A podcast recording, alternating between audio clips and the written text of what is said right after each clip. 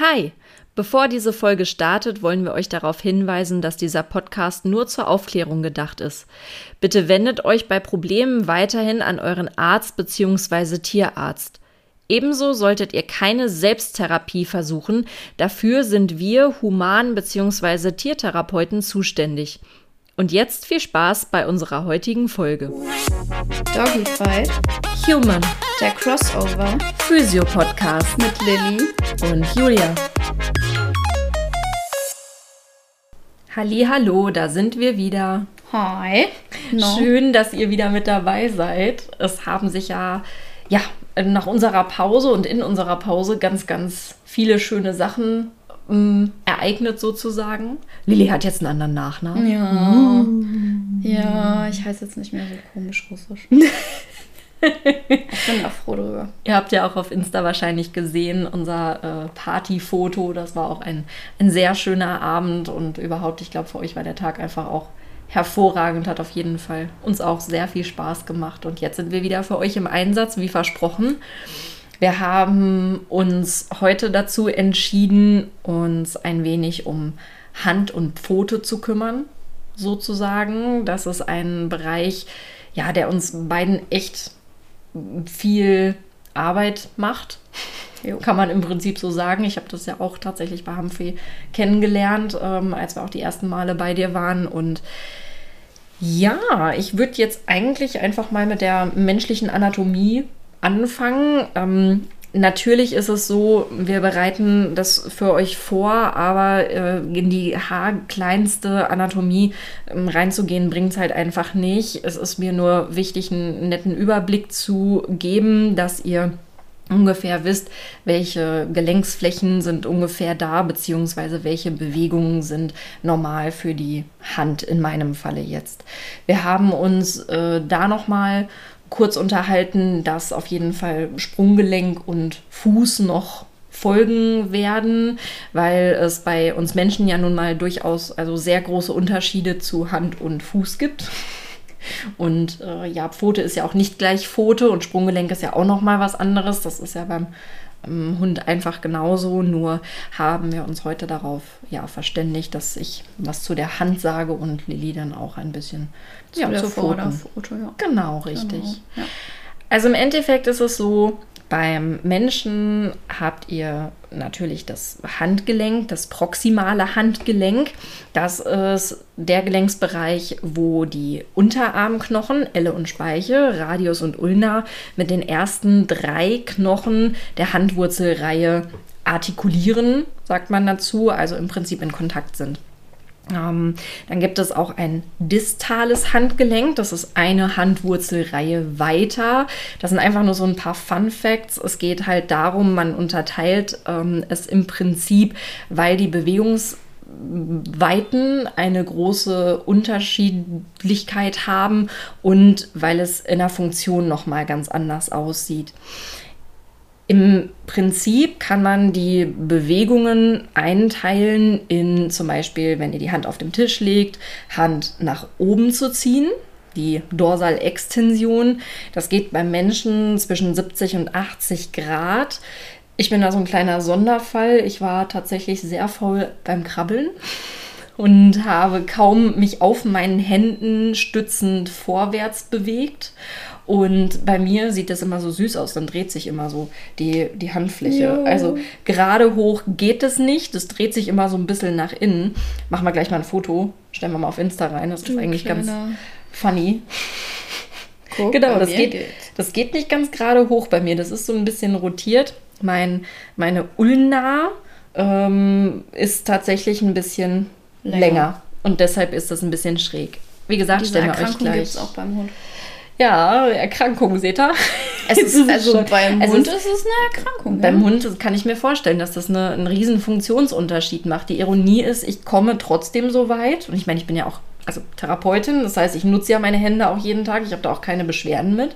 Aber es ist tatsächlich interessant. Stelle ich euch gleich mal ein Bild rein.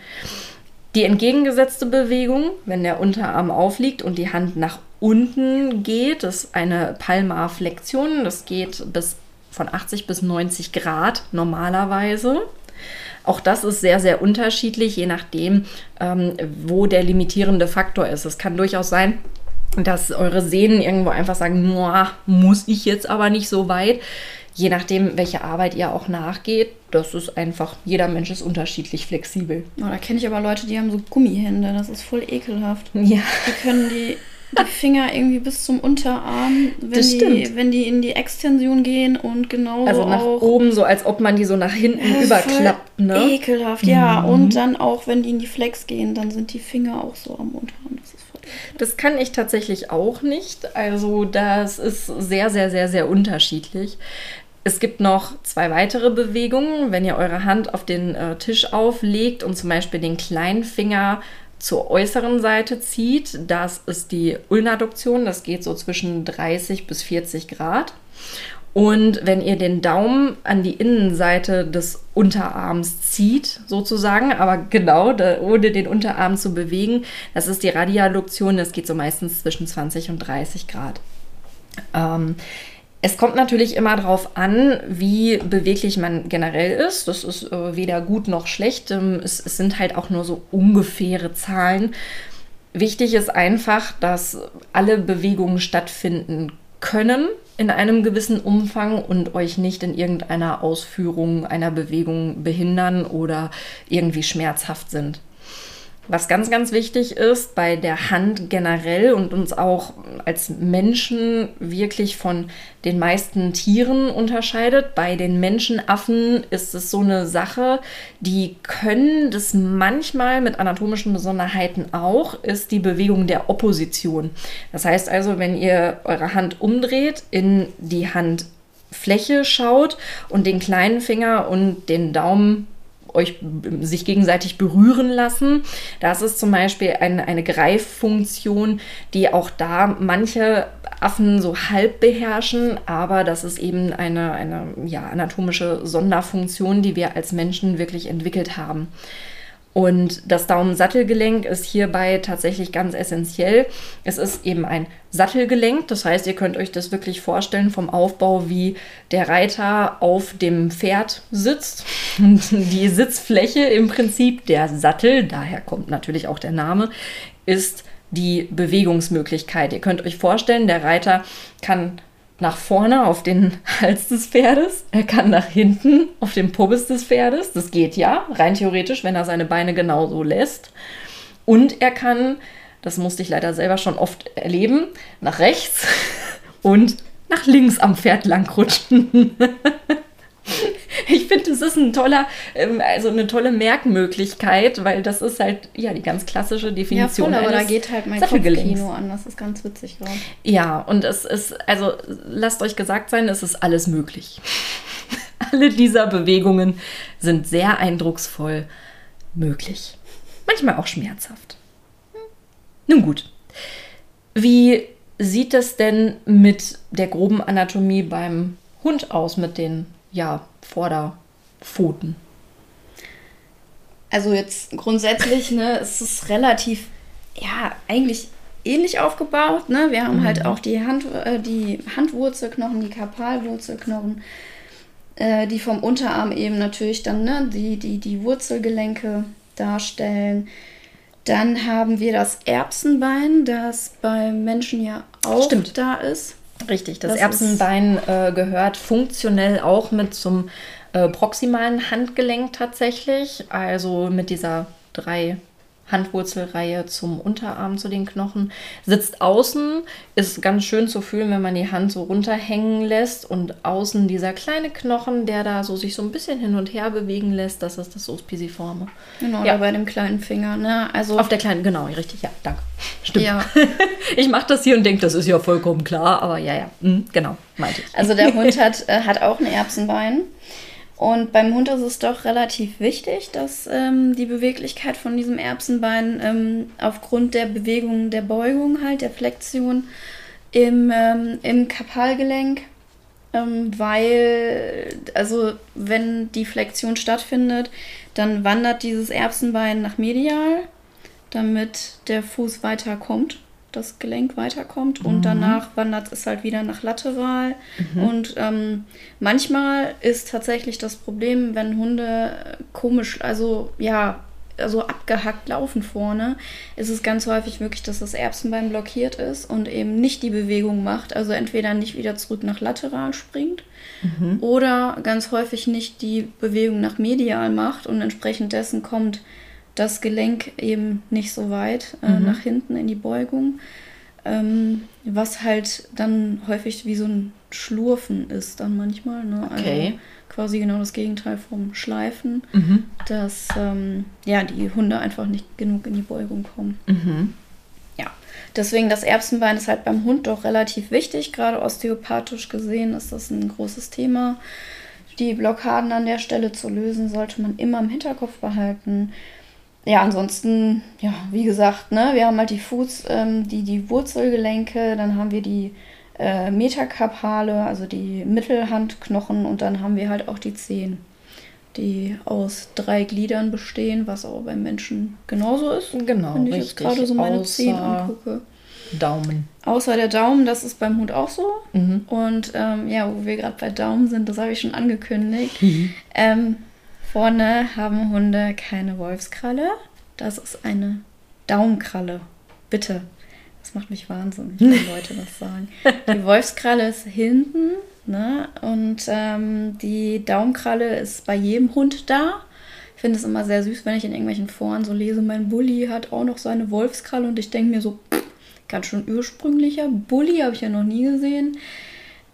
Es ist die Daumenkralle, Freunde, bitte. Das nicht, äh, das bitte unterscheiden. Und die Wolfskralle hinten, die ist auch meistens äh, ohne Funktion und hängt meistens gar nicht mehr so richtig äh, dran, hat auch äh, häufig auch in der Bewegung überhaupt nichts mehr verloren. Es hängt da einfach nur rum. Es ist ein Rudiment quasi.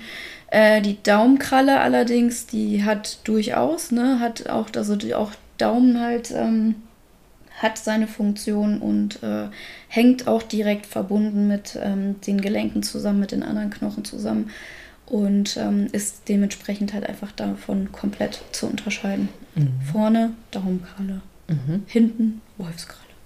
Okay, haben wir uns aufgeschrieben. Das macht mich nämlich immer sauer. ja, aber was beim Hund natürlich vor allen Dingen auch noch sehr, sehr wichtig ist bei den Pfoten, ist, sind natürlich die Ballen. Ne, ähm, wir haben halt die Fersen, äh, wir haben die Pfotenballen und die äh, Sohlenballen, genau, so heißen die Dinge. Mhm. Und äh, die machen halt äh, große, die sind natürlich für die Stoßdämpfung da. Die ähm, können verschieden ausgeprägt sein, was aber tatsächlich eher interessant ist bei der Hinterpfote. Deswegen gehe ich dann da erst so richtig drauf ein. Aber da die Ballen, die sind halt ein großes Thema natürlich beim Hund. Und ähm, ja, genau, also von der Anatomie her, so an sich, ne, vom Aufbau her ist es komplett ähnlich. Und äh, was halt aber wichtig ist, immer bei den Pfoten, ist eigentlich die Form. Ja, mhm. Da gibt es ja unterschiedliche Formen, aber ich weiß gar nicht, ob es bei der Hand auch so ist, dass man da grundsätzlich unterscheidet von so verschiedenen Formen. Inwiefern? Beschreib mir mal. Also zum Beispiel haben wir die Katzenpfote, die Hasenpfote, die Spreizpfote, aber das ist ja eher dann beim Fuß, ne? Der Spreizfuß, den gibt es ja. So ich denke auch, also wenn, wenn ich mir das so erkläre, also ist es im Prinzip nicht, also nicht nur die Formform, sondern auch eine, also die Position und dadurch die Form, die auf Dauer sich ergibt im Prinzip. Also ob die Pfote etwas breiter ist, ob sie schmaler ist, höher oder wie meinst du das genau? Ja, so ungefähr. Ne? Also es gibt ähm, eben auch, ich gehe ich jetzt einfach mal direkt flüssig in die Art von Pathologien so ein bisschen ein, die mhm. wichtigsten. Ähm, also von den Pfotenformen her, da gibt es eben unterschiedliche Formen. So sag ich mal, die richtige Form von, ähm, von dem, ja, von dem Vorderhand, aber auch mhm. von der Hinterhand, also Hinterfuß, Vorderfuß, mhm. so, ist eigentlich halt die Katzenpfote, mhm. die wir gerade, also die ich gerade aufgenannt hatte. Da hast du wirklich eine aufgewölbte Form der Zehengelenke. Normalerweise mhm. müssen die ja wirklich quasi so eine kleine kleinen Hügel bilden. So, Verstehe. Ne? Ja. Also sind die ja immer schön aufgewölbt mhm. und entsprechend dessen gucken eben die Krallen auch nach unten. Mhm. Ne? Und äh, wir haben aber auch häufig eben das Problem, dass es eben nicht so ist. Mhm. Wir haben zum Beispiel die Hasenpfote, die wird gerade bei Windhunden sehr gern gesehen und ist bei Windhunden auch häufig eben vorhanden. Das ist eine Art, also es ist eher eine Abwandlung von der Katzenpfote. Allerdings sind die, sind die Zehenglieder da länger, Mhm. was daran liegt, dass bei denen der die dritte und die vierte Zehe, Mhm. also bei uns wäre es Mittelfinger und äh, Ringfinger, äh, länger sind Mhm. ne, bei Windhunden, damit die sich halt besser reingraben können, damit sie besser diesen Schwung reinkriegen. Ich würde sagen, dann haben die natürlich auch einen ganz anderen, ganz andere Kraftentwicklung nach vorn. Ne? Genau, genau. Und das ist halt die sogenannte Hasenpfote. Es ist eine Abwandlung, allerdings pathologischer, also es macht Probleme mit der Zeit. Je länger die Pfoten, also je länger die Zehen ähm, Knochen sind, desto ähm, ja, länger ist halt der Hebel. Es braucht mehr Kraft. Deswegen, ne, also Galopper, also Windhunde sind keine guten Dauerläufer. Die sind ja eher halt für, den Sprint. Sprint. Mhm. Weil mehr, es ist einfach viel zu anstrengend, da die komplette Kraft rauszukriegen. Aber die haben eben diese Form, damit sie sich besser reingraben können und quasi so diesen, ne, dann besser eben da rauskommen, so diesen Sprung Mhm. Verstehe. kriegen sozusagen. Ne? Ja, ja. Das ist halt die sogenannte Hasenpfote, die aber, wie gesagt, eigentlich nicht ganz richtig ist, Mhm. aber bei den Windhunden eigentlich grundsätzlich vorhanden. Ähm, was wir dann halt auch haben, sind eben, wie ich ja gerade schon kurz angeteasert hatte, die sogenannten Spreizpfoten, Plattfuß quasi. Ne? Den haben wir auch oft. Sehr Ja. oft. Also die, die, die Pfoten, es normalerweise müssen halt sowohl die Ballen halt schön aneinander sein, Mhm. wie aber auch die Zehen müssen eigentlich recht nah aneinander sein und wie gesagt eben aufgewölbt. Bei Spreizpfoten ist es so, dass die, dass die ähm, einzelnen Zehen etwas voneinander entfernt sind, auch die Ballen sich nicht so schön berühren, wodurch ähm, auch das, also eine gewisse natürlich eine gewisse Instabilität entsteht. Da sind auch häufig die Zehen selber nicht so schön aufgewölbt, sondern relativ flach. Mhm. Deswegen Ja. eben platt. Gut, ergibt sich, ja. Mhm. Genau, und da gucken dann meistens die Krallen entweder nach vorne oder ganz häufig auch nach oben, Mhm. was natürlich dazu führt, dass der Hund wesentlich weniger Grip hat. Mhm. Weil Krallen sind ja Ja. eigentlich dafür da, damit die sich da rein in die Erde bohren, um Mhm. dann halt weiterzukommen. Und der Hund, der hat da einfach viel schlechteren Stand und ist viel instabiler, gerade bei so rutschigeren äh, Böden Mhm. Rutschen die Hunde eigentlich fast immer aus, weil die einfach nicht die richtige Haltung haben. Ne? Genauso ist auch das Problem bei denen, dass die, das Gewicht halt nicht so schön verteilt ist auf die auf Sohlenballen und auf die Zehenballen, Okay. sondern ja, Mhm. hauptsächlich dann auf Sohlenballen. Ne? Und die Jo. Zehenballen, die sind halt eher so nach oben gedrückt. Mhm. Und entsprechend dessen ist das halt, ist die komplette Sprungentwicklung, die komplette Kraftentwicklung wesentlich anstrengender und vor allen Dingen auch wesentlich steifer. Mhm. Ne? Also Ja. alle anderen Gelenke müssen viel mehr machen. Das ähm, unterstützt dann entsprechend auch häufig eben Arthrosen. Das ist bestimmt auch eine in ganz andere. Spannungssituation. Ne? Das ist eine also, in, in, also dieses ähm, lange, dieses weitflächige, das gespreizte auch. Ne? Das ist schon Genau. ein Ja. Unterschied. Das ist eine komplett andere Spannung. Eigentlich ist so gesehen an die Foto die ganze Zeit nur auf Spannung. Mhm. und ähm, macht es wesentlich schwerer für die Hunde aus dem Arsch zu kommen und auch auf Dauer eben zu laufen. Ne? Es tut Ja. weh. Ja. Und ähm, genau, und ne, wie gesagt, die Zehen, die neigen dann auch gern zu Arthrosen, auch das Kapalgelenk bleibt da nicht aus. Mhm. Und auch wenn man dann halt weiter nach oben denkt, ist es für den, El fürs El für den Ellenbogen, Mhm. ja, für das Ellbogengelenk eben natürlich wesentlich schwieriger, weil die Stoßdämpfung einfach nicht so vorhanden ist, wie sie sollte. Mhm. Und Schulter natürlich dann auch. Okay, was war denn, also das ist jetzt so eine Frage, die mir spontan aufkommt, was war denn der ursprüngliche Grund dahinter? Also das ist ja nicht in, in jeder Zucht und mit jeder Rasse ist das ja nicht unbedingt immer eine Sache so, ups, es passiert, naja, jetzt laufen sie halt so rum, sondern das hat man ja tatsächlich auch mal angezüchtet. Ich weiß, dass es bei manchen Rassen auch darum geht, sehr große Pfoten im Vergleich zu haben, damit sie bestimmte Aufgaben besser erledigen können. Meistens wird ja das Klettern genannt. Kann man das so verallgemeinern oder würdest du sagen, das ist einfach was, was auch, also am Anfang sicherlich eine, eine interessante Idee war, aber mittlerweile einfach, naja, mit dabei ist, gratis sozusagen? Also ich glaube, ich kann mir nicht vorstellen, dass irgendeine Art von Zucht genau das großartig wollte. Hm. Also, weil das ist einfach unsinnig, schon alleine, weil die Krallen nach oben oder nach äh, oder nach gerade zeigen. Mhm. Also gerade dann ist Beispiel ja auch der Grip Klettern anders, macht ne? ja gar keinen Sinn. Dann mhm. genau, also Grip ist ja, ja. quasi nicht ja. vorhanden. Schon alleine, weil eben eigentlich nur auf dem Sohlenbein gelaufen wird und die auch selbst die Zehenballen. Ja, stimmt, dann kommen die ja auch gar nicht rum, ne? Genau, mhm. also ne, von daher die okay. Hasenpfote, ja, wie gesagt, die Genau, da zum, zum äh, Rennen, genau, genau und ne? zum richtig eingraben. Okay, genau, aber okay. ansonsten alles andere, ich glaube, das ist eher so wie beim Menschen auch. Es war ja so nicht geplant dass Menschen durchaus halt auch ihre Plattfüße und so mhm. haben. Also ich würde es eher als Anomalie der mhm. Zucht mhm. gewissermaßen vielleicht auch der Evolution ansehen. Mhm. Ja. Ähm, was durchaus eben auch durch Körperform kommt. Ne? Mhm. Also ich mhm. hatte, bin ja auch mal darauf eingegangen, die verschiedenen Körperformen, Tragerform, ja. Galopperform, Kraftform. Und dem geschuldet sind natürlich auch die Pfotenaufbauten, die einfach entsprechend das Gewicht tragen, das Ge eben jo. entsprechend sich quasi anpassen.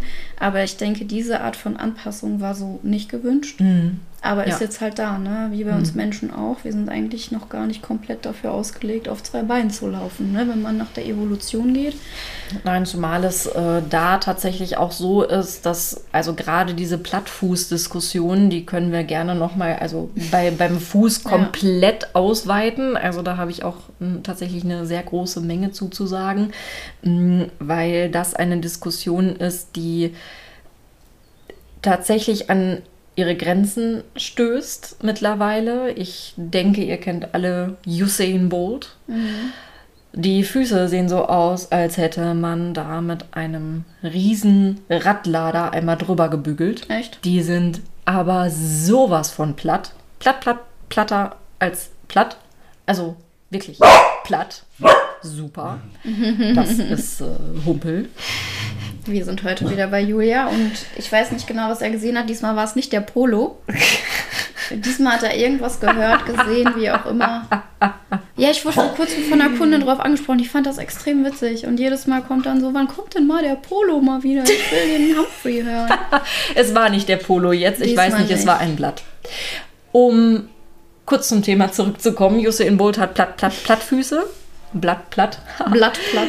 Aber genau, das ist tatsächlich auch nicht uninteressant, weil wie du schon sagtest, bei den äh, Sprintertypen, auch beim Hund, also Thema Eingraben, Herr Bolt muss sich jetzt natürlich nicht eingraben, aber es scheint tatsächlich sehr, sehr, sehr sinnvoll zu sein, diese Form des Fußes zu haben, weil man dann eben keinen Initialkontakt der Gangphase mit der Ferse zuerst hat, sondern anscheinend wirklich Vorfuß. Ich meine, beim Laufen ist das generell so, dass man ja auf dem Vorfuß ist, um dann die andere Hebelwirkung zu haben. Die Wadenmuskulatur ist ja in einer Vorspannung, schickt einen ja nach vorne oben.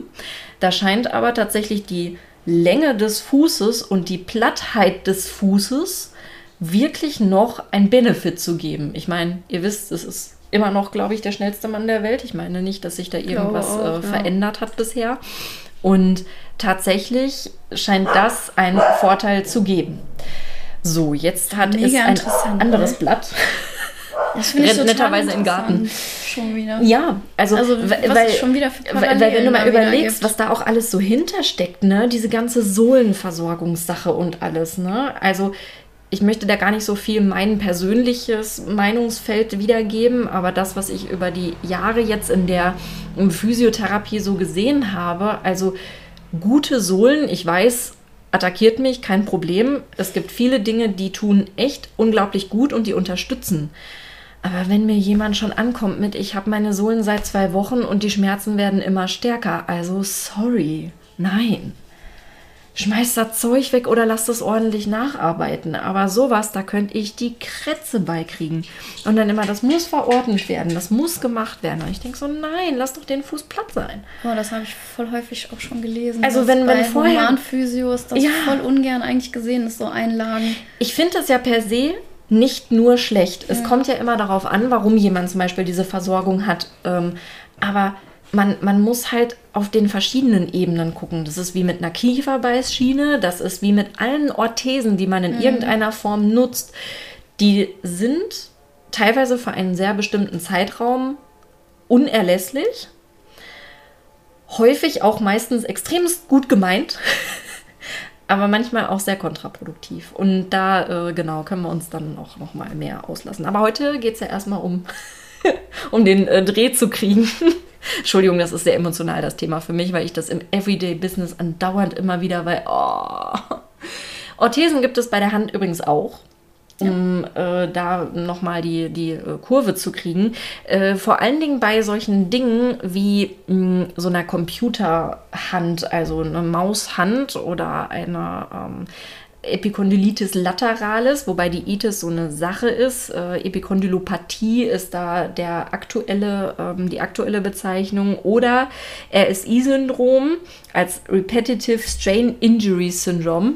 Kann ich einmal kurz dazwischen grätschen? Bitte weil vielleicht einige das, einigen das nicht ganz klar ist. Die Endung itis steht immer für eine Entzündung. Stimmt. Ein guter Einwand. Und Richtig. Äh, Partie ist eben halt krankhaftes Geschehen, also halt Genau. irgendwie ist es nicht physiologisch aufgebaut.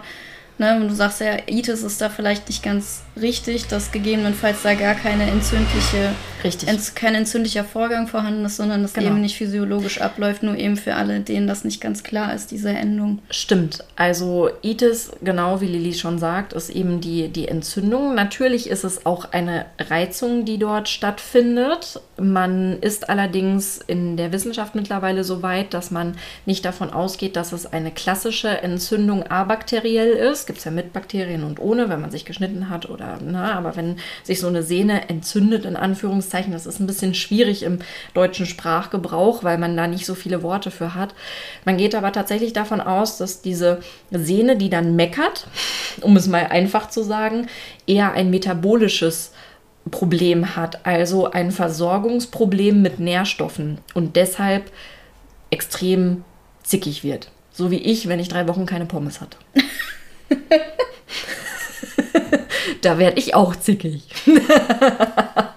Sprich, um die Sehnen mit Pommes zu versorgen, auch beim Maushaben. es ist leider so. Es tut mir leid. Ich kann nicht ohne Pommes. Okay, beim nächsten Mal bringe ich dir Pommes mit, dann weiß ich, dass du lieb bist. Ja, heute essen Dass wir du mich Lasagne. nicht Die wird auch super. Ja, Salagne. Lasagne. ja, ähm, dieser Mausarm ist leider sehr, sehr, sehr, sehr häufig da. Das werden vielleicht auch einige von euch kennen. Gerade wenn ihr einen äh, Job habt, wo ihr den PC und die Maus dementsprechend auch ja, den ganzen Tag gebraucht. Und manchmal ist es so, dass wirklich diese, diese Reizung, mh, Zeige- und Mittelfinger, genauso auch wie das Handgelenk mh, und auch gerne bis zum Ellenbogen hoch, bis zum äußeren Ellenbogen. Deswegen hat man früher immer Tennisarm dazu gesagt. Ist aber tatsächlich so eine Sache. Tennis ist ja von innen nach außen und Golf von außen nach innen. Deswegen ist Golf innen, Tennis außen. Können wir aber noch mal beim Ellenbogen genauer drauf eingehen. Im Endeffekt ist es aber wirklich so, dass ähm, ja dieser Mausarm ein Problem der Hand ist. Auch wenn die Schmerzen am Ellenbogen sind, die meisten oder die ganz langen und großen Handmuskeln haben ja nicht ihren Muskelbauch in der Hand, da würden sie schlicht und ergreifend viel zu viel Platz wegnehmen, sondern der Muskelbauch der äh, meisten Fingermuskeln befindet sich eben an der äußeren Seite und an der inneren Seite eures Unterarms in verschiedenen Ebenen und Höhen. Das ist tatsächlich jetzt gerade für euch gar nicht so relevant, aber mir ist es nur wichtig, das mit einfließen zu lassen, damit ihr versteht, warum auch gerade ich als Physio wenn ihr mit einem Ellenbogenproblem zu mir kommt und ich das natürlich auch dementsprechend austeste und mal schaue, welche Bewegungen wo wie, dass wir halt ganz, ganz, ganz, ganz viel mit der Hand arbeiten. Beziehungsweise ich befunde das, gebe euch Übungen und da möchte ich euch am liebsten ganz lange nicht mehr sehen, weil das dauert. Und ihr müsst jeden Tag üben, wenn es denn auch wirklich eine ähm, Sehnenveränderung ist und ein Sehnenproblem, wie ich es vorhin schon beschrieben habe. Okay, also wenn du mir so eine Aufgabe mitgibst, dann weiß ich, dass du mich eigentlich nicht mehr sehen möchtest. Dann weißt du vor allen Dingen, dass es ein metabolisches Sehnenproblem ist, du das in ein paar Wochen, je nachdem wie lange es besteht, manchmal auch Monaten, muss ich ganz ehrlich sagen, äh, beeinflussen kannst. Und dass immer, wenn Fragen sind, man natürlich da ist. Aber da komme ich auch manchmal in den Konflikt. Also das ist halt relativ easy zu behandeln. Man muss es halt nur selber machen, andauernd. Auch gerne über die Schmerzgrenze hinaus. Mhm. Und das finden die meisten sehr, sehr doof. Da kommt meine masochistische Ader hervor. Ich finde es immer ein bisschen geil, wenn es weh tut. Aber ja, aber, aber das ist in dem Zusammenhang tatsächlich sinnvoll.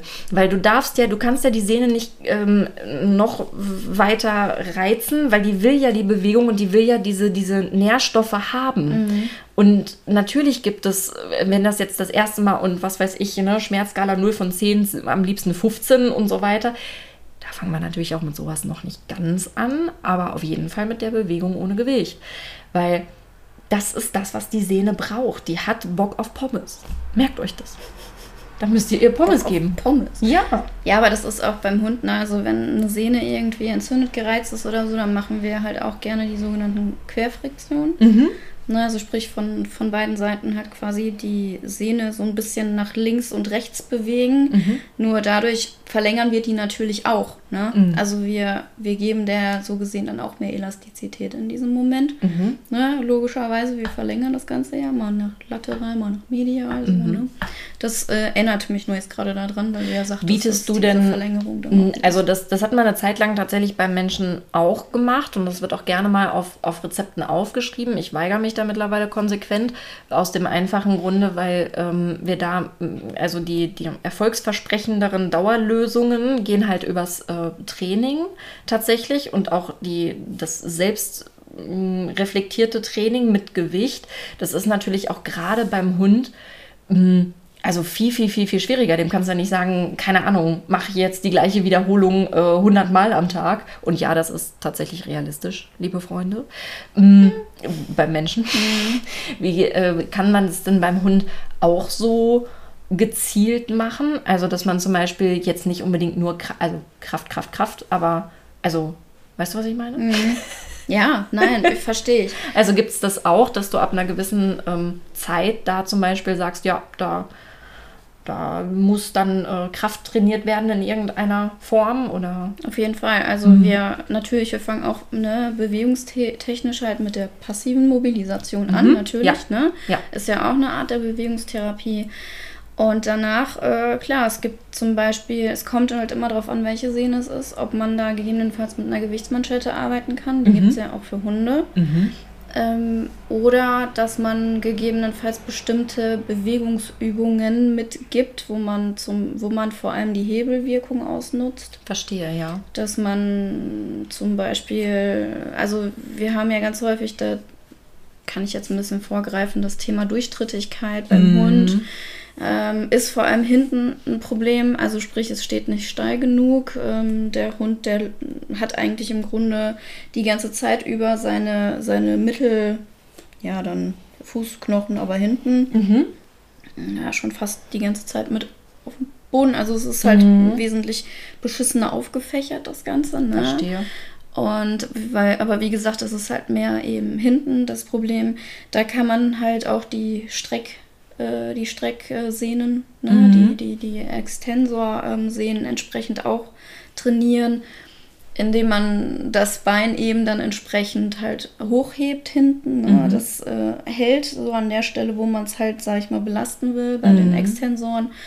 Und dann von vorne diagonal Druck ausübt, dass der Hund sich quasi anlehnt. Mhm, verstehe, okay. Mit dem Gewicht und da ist halt die Kraftentwicklung. Aber ja. da also beim Hund muss man halt extrem um die Ecke denken und äh, ja, das finde ich aber ja persönlich eigentlich auch das Coole daran, an der ganzen Geschichte mit Hunden zu arbeiten, dass man da definitiv kreativ sein muss, aber vor allen Dingen die Biodynamik und die Biomechanik echt drauf haben muss und verstehen muss. Ne? Mhm. Aber genau, Klar. von daher, ja, wir arbeiten auch damit, ne, und durchaus auch mit Gewichten dann gleichzeitig. Also mhm. da gibt es verschiedene Möglichkeiten, da gehe ich jetzt nicht so tief drauf ein. Aber genau, das äh, auf jeden Fall ist auch möglich. Ja. Ja. Sehr gut. Mhm. Okay. wenn ich jetzt schon gerade noch bei den Pfotenformen war, mhm. einfach, ähm, wir haben noch vorne ganz selten kommt es vor, aber trotzdem gibt es das, äh, den äh, Stelzpfotenstand. Mhm. Sprich, der Hund steht zu steif, also zu steil, nicht zu steif, zu steil. Mhm. Wir haben ja gerade äh, gesagt, ja, beim Spreizpfote, da ist es ja meistens halt einfach, der Hund steht viel zu platt. Mhm. Und in dem Falle steht er viel zu steil. Also die Sohlen, Sohlenballen werden im Grunde genommen gar nicht genutzt, sondern der Hund steht wirklich nur vorne auf den Zehenbeinen Crazy. und nur auf den Zehen. Ich sehe gerade, du hast ja dann, ähm, also dein ähm, Buch hier auch mit der, mit der Anatomie, so wie ich auch, weil, wie gesagt, wir äh, sitzen hier immer und ähm, ja, versuchen euch ähm, daraus die aktuellsten Infos zu geben und zu bringen. Und ich, ich sehe gerade das Bild, ah, ist schon heftig. Das, ne? tut schon, das tut schon weh beim Zusehen, finde ich. Ne? Ja. Das ist Also- so, als ob man im Prinzip den ganzen Tag wie so eine prima Ballerina wirklich nur auf den, also, ne? Ja, aber Ja, vor Dingen auch extrem, also angespannt. Ja. Ne, der Hund, der läuft quasi ja nur auf seinen Zehen. Also das ist schon fast wie ein Pferd. Ne, also ich meine, Hunde sind ja Ja, ja. Zehengänger und Hunde und äh, Pferde sind ja Zehenspitzengänger. Genau, richtig. Und ähm, das geht schon so ein bisschen in die Richtung. Das ist wie so ein Mittelding Crazy. dazwischen. So. Das hat man aber wirklich ganz, ganz, ganz selten. Aber auch das kommt Kann man da vor. was machen? Ähm, Also, ich meine, das ist ja erstmal anatomisch so, aber ist das so, weil das von den Gelenksflächen nicht funktioniert? Oder, oder also gibt es da irgendwas, dass man da irgendwie, also therapeutisch, wie, also, weißt du, was ich meine? ja, klar. Also in dem Weil ich meine, das ist ja, also das, wie gesagt, das tut nicht nur beim, beim Ansehen schon weh, sondern also das, das ist ja auf Dauer funktionell einfach, also ich meine, gut, wenn, wenn es seit ähm, Anbetracht deines Lebens hast, ist vielleicht gar nicht so tragisch, aber es ist ja eigentlich nicht dafür ausgelegt. Ne? Nee, natürlich nicht. Ja. Klar. Nee, also ähm, was mir jetzt spontan dazu einfallen wäre, natürlich genau andersrum zu arbeiten als vorher. Also da eher die Beuger Mhm. anzusprechen. Ne? Aber was, was häufig sicherlich in dem Falle auch das Problem ist, ähm, ja, so Hunde tragen ja das Hauptgewicht vorne. Ne? Und äh, in dem Falle, wenn das so weit nach vorne geht, ähm, dass man entsprechend halt wirklich mit dem ganzen Körper arbeitet und da so ein bisschen schaut, dass Okay, das komplette Gewicht sich so ein bisschen besser Right. verlagert. Ja, ja, kann ich mir Ähm, vorstellen. Ich meine, gut, es ist halt tatsächlich so, Hunde werden durchtrittig, wenn es zu viel Belastung hat. Mhm. Also da sagt man immer so schön, die Pfote, die bricht zusammen quasi. Also in dem Falle ist es aber sicherlich nochmal eine etwas andere Art von Reaktion, dass Mhm. man, dass der Hund dann noch ein bisschen noch mehr nach vorne sich beugt und dann halt wirklich da so drauf steht. Mhm. Also da sind halt, das kann man sich aber vorstellen, also die, ähm, die Zehengelenke, die sagen irgendwann halt äh, Tschüss. Die Arthrosen, die sind vorprogrammiert. Ne? Also Ja. da geht es vor allem wirklich um. Knöchelchen, mein Gott. Ja, also es gibt Heftig. es, aber es ist wirklich sehr, sehr, sehr selten zum Glück. Mhm. Die Spreizfüße dagegen kommen durchaus häufiger vor. Ja. Ne? Ja, sieht man Äh, auch relativ häufig, finde ich. Ja, genau. Gut, Ja. ich meine, du wolltest eigentlich vom Proximal nach Distal arbeiten, aber da ich jetzt mit den Pfoten halt schon angefangen habe, gehe ich dann alles später gut. noch mal ein bisschen auf ähm, ne, Mittelfuß Mhm. ein. Nur weil wir jetzt gerade noch so dabei sind und gerade ja auch noch mal die Ballen angesprochen hatten, was da halt natürlich ganz, ganz wichtig ist als Thematik, sind natürlich die Krallen. Mhm. Ne? Zum einen, wie ich ja gerade schon gesagt habe, wohin zeigen die? Das ist wichtig halt als Stabilität, als reingraben können eben, Ja. dass sie nach unten zeigen. Dann ist natürlich, das sollte jeder auch im Blick haben und vielleicht auch mal zwischendurch checken, äh, sind die gleichermaßen abgelaufen, die Krallen? Oder sind Krallen da verschieden abgelaufen? Sind die vielleicht obenrum vielleicht auch abgeschürft, dass man Schleifen eben davon, also ich Nö, meine, das hört man nicht. häufig. Aber trotzdem hat man halt gerne, oder auch Ja. dieses Schlurfen, das hat man dann entsprechend natürlich auch durch Ja. verschiedene Abreibungen. Da sollte man definitiv ziemlich stark drauf achten und ähm, Krallenpflege ist wirklich wichtig. Also man sagt, Krallen sind eigentlich dann, haben sie die richtige Länge, wenn man zwischen die Krallen und dem Boden ein ganz normales DIN A4-Blatt dazwischen schieben kann. Jo. Wenn das geht, ohne, ohne Widerstand, ohne Hindernis und vor allen Dingen ohne zu viel Platz dann noch dazwischen, ne, zwischen äh, Kralle und ähm, Boden, dann hat es, haben die Krallen die richtige Länge. Mhm. Ja. Ne? Genau. Finde ich extrem schwer tatsächlich, genau dieses Mittelding zu finden. Vor allen Dingen, wenn man ein total motiviertes Tierchen hat, was sich immer freut, wenn der Dremel rauskommt. Immer so, nein, ich sterbe. Ja, das ist auch. Nein, du stirbst äh, nicht. Das Ist ja dauert nur häufig fünf dann Minuten. auch das Problem, dass, äh, dass da ja auch viele dann tatsächlich zum Tierarzt gehen. Sogar ich hatte auch schon Anfragen, ob ich das vielleicht machen kann. Es ist natürlich aber auch wieder ein Fingerspitzengefühl mit dem Leben da drinne und so. Kommt immer drauf an, Stimmt. die Farbe der Krallen vor allen Dingen. Ne? Richtig. Andererseits, also gerade ähm, da das Dremeln zum Beispiel, was ich für uns entdeckt habe, ähm, ist etwas, da muss man natürlich wegen der Wärme aufpassen, klar. Mhm. Ne? Also auch da nicht einfach so dranhalten und so, ja, passt schon, sondern äh, ne, in kleinen Schritten und gucken. Aber man sieht das auch bei dunklen Krallen. Äh, damals beim Meerschwein selbst auch der Fall gewesen. Auch den habe ich gedremelt, ob man es glaubt oder nicht. Ähm, weil ist ja auch wichtig, dass das äh, passt, damit es dann Absolut. auch keine Verletzungen gibt. Übrigens genauso auch wie bei sämtlichen anderen Nagern. Das Kaninchen lässt grüßen. Sehr, sehr, sehr, sehr, sehr, sehr wichtig. Und auch bei der Katze extremst wichtig. Vor allen Dingen, wenn sie äh, da nicht so der Kratz, äh, das Kratztierchen ist. Das äh, kann auch schnell mal in die andere Richtung gehen. Ganz, ganz, ganz, ganz wichtig. Also Krallenpflege ist echt das absolute A und O, egal wie begeistert das Tier damit ist oder nicht. Er ähm, verhindert nicht nur ja, Verletzungen, Infektionen oder auch Risse und ähnliches. Auch das kann ja schnell passieren, sondern ihr, ja, ihr, es, es nutzt sich einfach nicht von alleine immer perfekt ab. Ja, und es verändert vor allem auch die Pfotenform. Da müsst ihr dran denken, Genau. wenn die Krallen zu lang sind, dann Ja. äh, können die Pfoten entsprechend sich, also die Zehengelenke müssen sich, müssen sich anpassen, müssen sich verändern. Ja, und dann kriegt ihr auch gerne mal Plattfüße. Stellt euch mal vor, ihr habt so drei Zentimeter Fußnägel und müsst immer in einen Schuh, der nur dann passt, wenn, äh, also nur auf, auf eure Zehenlänge eingestellt ist. Aber ihr habt ja drei Zentimeter Nagel noch dran. Also, ich denke, da, da dreht sich jedem gerade der Nagel um. ich fand's lustig. ähm, aber ihr, ihr wisst, was ich meine. Also, das, das, muss, das muss ganz, ganz widerlich sein. Ja, Wirklich. ich meine, um da halt dann nicht die ganze Zeit den Boden zu schrubben, geht man ja automatisch mit den Zehen halt dann nach Dorsal Ja, aber weg, wie also nach anstrengend. Ringen. Oh. Aber dann habt ihr halt eben gerne dann eben Spreizpfoten daraus und so und äh, ja, macht quasi, macht dem Hund definitiv das Leben absolut Also nicht leicht. Maniküre und Pediküre immer Wichtig. wichtig. Bei Menschen eher beim Fuß, ist klar, ne?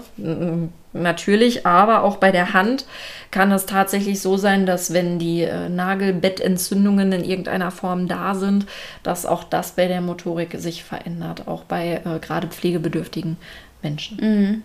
Ja, das glaube ich. Erkennt man meistens nicht immer, aber ja, meistens nicht immer. Ja, also wenn wir noch bei der Funktionalität sind, ich hatte ja gesagt, Genau. dass wir jetzt noch kurz auf den Vordermittelfuß eingehen, weil der beim Hund halt auch wieder wichtig ist. Mhm. Ne? Also ich denke in dem Falle halt die Funktionalität, haben wir ja gerade auch gesagt, ist gerade ja beim Hund in diesem, bei dem Thema halt wichtig, die Ja. Vorderfuß, ne? weil wir ja nicht drauf laufen, der Hund eben schon.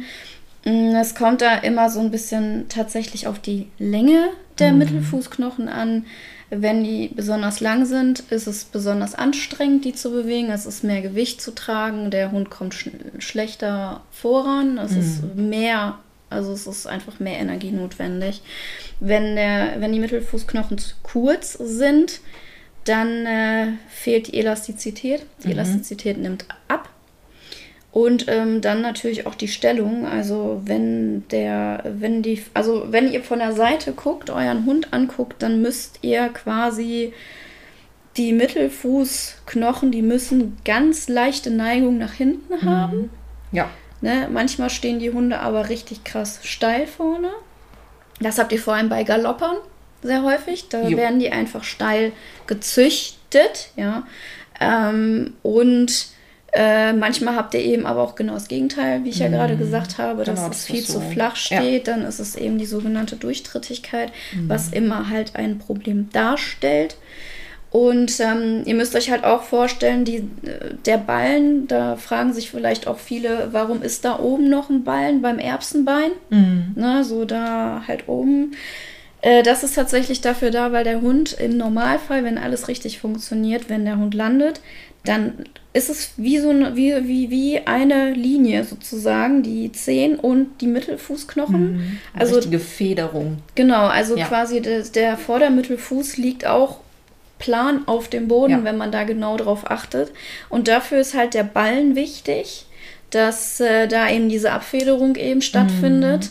Mhm. Und dafür ist auch die Daumenkralle beim Hund noch wichtig, mhm. weil die dann nochmal zusätzlichen, zusätzliche Stabilität, zusätzlichen Grip gibt. Mhm. Es gibt tatsächlich äh, gerne mal den Trend, dass man den Hunden die Daumenkralle amputiert, wenn sie mhm. noch jung sind, weil es eben eine zusätzliche äh, Verletzungsgefahr darstellt, weil es halt oben so hängt und die gerne mal damit hängen bleiben sich die vielleicht abbrechen. Das ist aber allerdings für die Funktionalität, wie wir ja gerade gesagt haben, eigentlich total blöd, mhm. weil die Hunde brauchen durchaus diese Daumenkralle für eine gewisse Stabilität für ein besseres Abfedern, wenn die ankommen. Also Menschen kommen immer auf die lustigsten Ideen, dann irgendwie plötzlich da noch rumzubasteln. Ähm, Genauso wie auch Mensch, ich schneide die Ohren ab, auch Mensch, ich schneide die Rute ab. Ja, kopieren brauchen wir gar nicht. Oh, ja, lassen wir das jetzt. Nee, das ist, ja. glaube ich, besser. Aber auch gerade bei der Route, ne? Also wir sind da ja perfekt betroffen. Äh, auch die Corgis, nicht natürlich in... Äh, Deutschland, um Gottes Willen. Aber ja. ähm, und auch da darf man bitte nicht also nicht äh, vergessen und wirklich ganz, ganz großes Ausrufezeichen. Wir haben mittlerweile sehr viele Natural Bobtails, die einfach aufgrund der genetischen Veranlagung keine Route mehr besitzen oder nur eine sehr kurze. Und äh, in Deutschland ist das Kopieren Gott sei Dank verboten. Aber leider ist es halt, naja. ja, und dann halt noch so ein ganz kleines Shoutout. Frenchies haben auch keine Genau. Nur eine kurze Route. Ich werde ja. manchmal dumm angegangen, wie ich denn darauf komme, meinen Hunden die Route zu kopieren. Und äh, Leute, ich mache das nicht. also bitte, ja, äh, ja. Frenchies haben halt in den meisten Fällen, es gibt ganz wenige, die haben wirklich eine richtige Route. Aber an sich, die besteht aus äh, nur ein paar Routenknöchelchen, mhm. mal fünf bis sieben, mhm. manchmal auch weniger. Ähm, das ist halt so, ja. Und es gibt ja, auch noch einen wesentlichen so. Unterschied, auch ob ähm, die Route irgendwie mal abgeschnitten wurde oder was auch immer, oder ob so ja. angeboren ist in der Funktionalität. Definitiv. Die Funktionalität bei einer entsprechend angeborenen Route ist physiologischer oder komplett physiologisch, als wenn es abgeschnitten wird.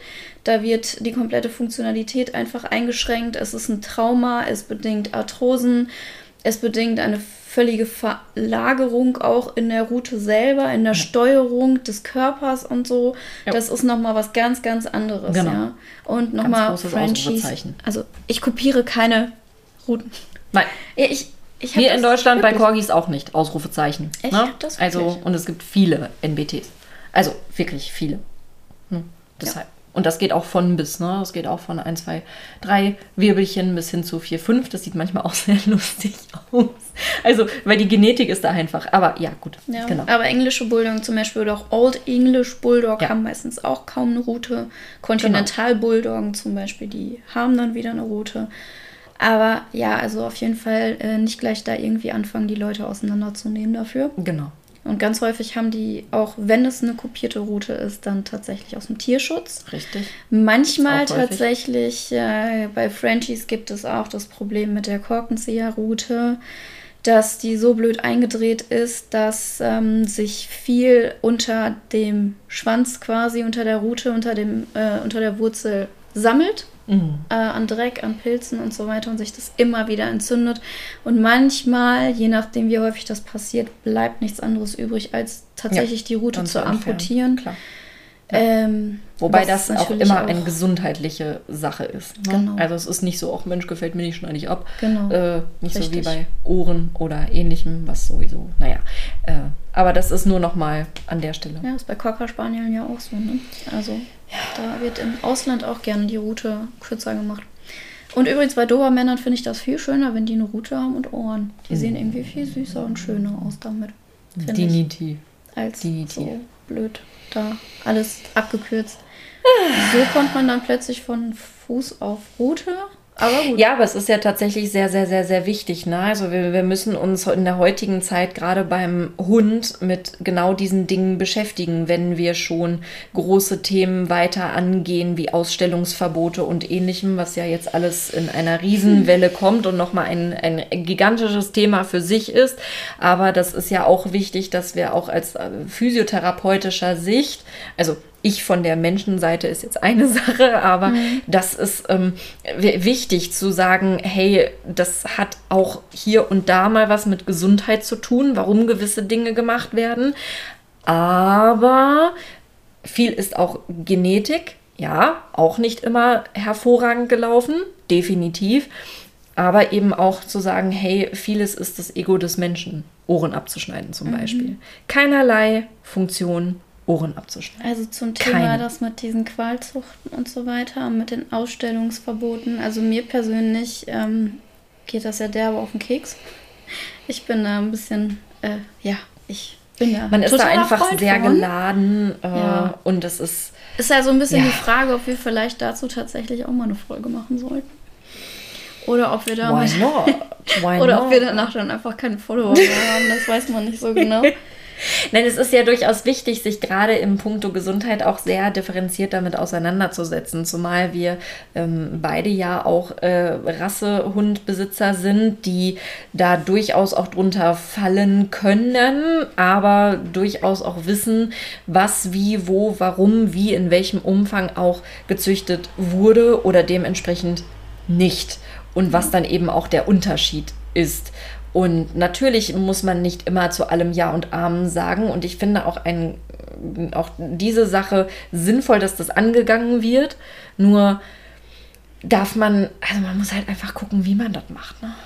Ja, das Wirklich. ist. Es wurde zu lange geschlafen, klar. Es ist im aber, Grunde genommen ein oh. Zuchtverbot und äh, die Vermehrer freuen sich ihres Lebens. Ja, die 200 aber, Euro Hunde aus dem Kofferraum. Ja, die sind dann keine 200 Euro mehr, das sind dann 2000 Euro. Ach ja, stimmt. Sorry, ich habe Corona vergessen. Das waren früher 200. Nee, nee, aber wenn jetzt die Züchter das nicht mehr können, dann. Äh, ja, ja, dann wird ja. sich das auch verändern. Oder dass genau. das Problem ist, dann kriegt ihr eine komplette Wundertüte. Aber gut. da greifen wir jetzt vor. Aber äh, wie, ihr könnt uns ja einfach mal schreiben, ob ihr das mal ganz cool findet, uns dabei zu lauschen, wie wir uns die ganze Zeit darüber aufregen. Äh, wir haben da tatsächlich ein bisschen was dazu zu sagen. Wenn euch das interessiert, ähm, dann könnt ihr das ja einfach mal schreiben. Meldet euch. Genau. Sehr, sehr gerne. Schreibt uns gerne mal bei Instagram ähm, oder auch per Mail, ne? Genau. Und, Wie immer in den äh, Show Notes. Genau, siehe Show Notes. Und am Ende erzähle ich das ja auch nochmal kurz, äh, wo ihr uns über kontaktieren könnt. Und ähm, yes. wäre ja grundsätzlich vielleicht mal ganz interessant, ob ihr das interessant findet. Oder ob genau. ihr euch denkt, äh, euer Gelaber brauchen wir nicht. Kann ja sein.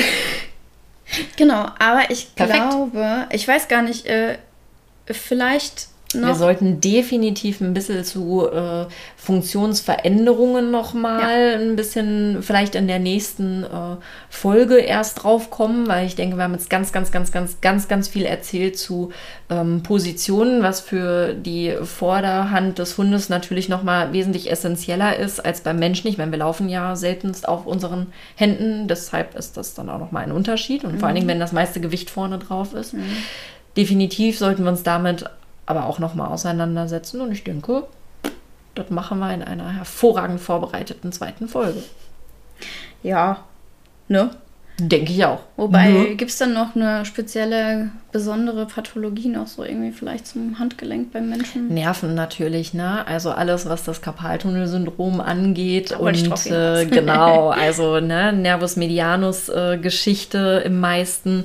Und das ist tatsächlich etwas, was ein bisschen komplexer ist, was ich tatsächlich auch dann gerne in Kombination nochmal separat aufgreifen möchte, weil dieser Nervus medianus Sache geht halt auch echt logischerweise bis zum Ellenbogen und mit der Funktionalität und Bewegung. Und ich denke, das ist tatsächlich etwas sehr Interessantes, was ja einfach nochmal mehr Präzision braucht, genauso wie noch eine besondere Sehnenveränderung, etwas, was äh, ja eine Sehnenverkürzung, die es hier und da auch immer noch mal gibt.